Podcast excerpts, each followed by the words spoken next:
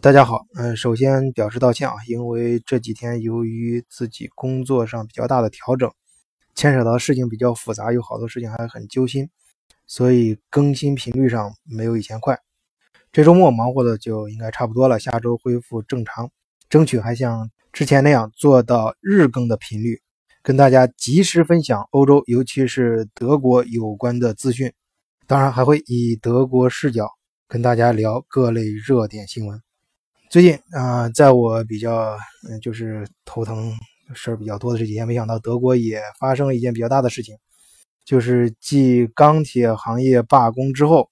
德国的航空业哎也开始罢工了。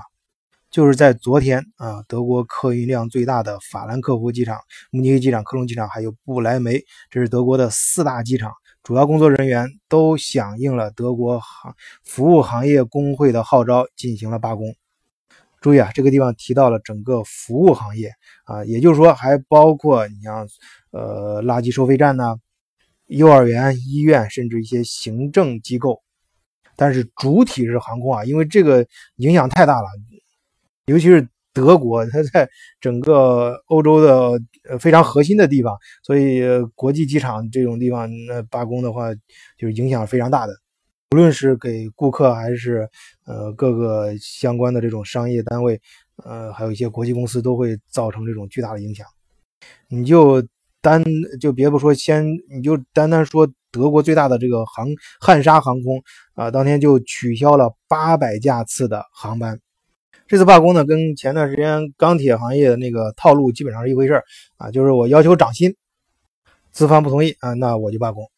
呃，具体的说呢，这次。呃，德国服务行业工会他要求的涨薪幅度是百分之六，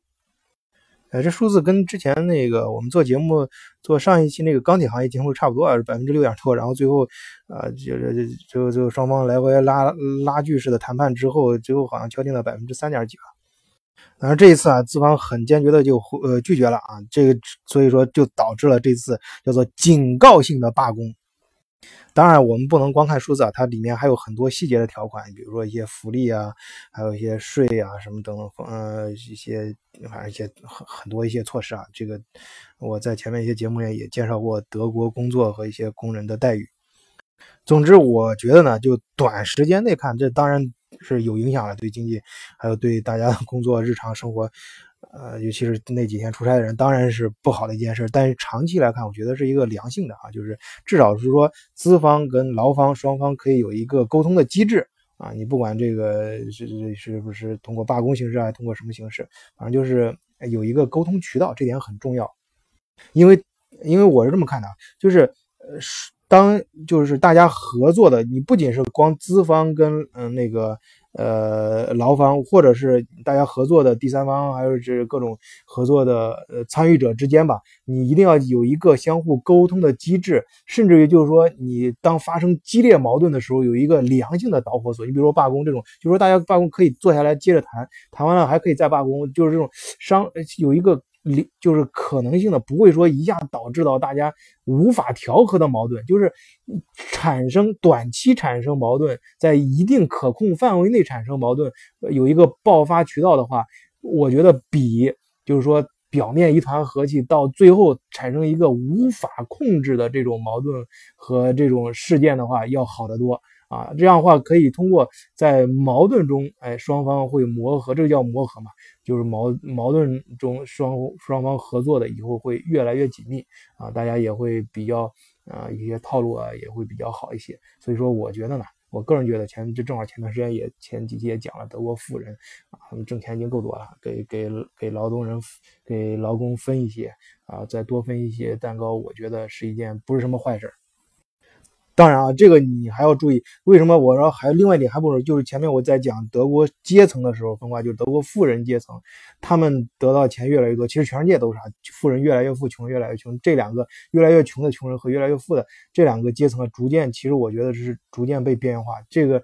你其实你应该分，应该跟。主体的阶层有更多的这种沟通的方式和渠道，甚至于通过罢工和一些可控制的一些呃这种稍微看上去可能激烈的一些方式，呃，但是但我觉得就是另外一个，就是比方说德国的那个，就是前面讲的这种底层社会，其实他们缺少的不是钱啊，他们他们不并缺少的，呃，或者说主要不是贫穷，而是一种跟嗯中产阶级的一种联系，跟就是参与社会分工的这种可能性。他们在这种长期的领季节呃领低保呀，就是领福利社会福利的这个过程中呢，呃，跟社会的主体越来越多的脱钩啊，就是缺少这种沟通的机制。所以说，这个通过这个新闻呢，我今天想表达就是说，就是在可控范围内的啊这种呃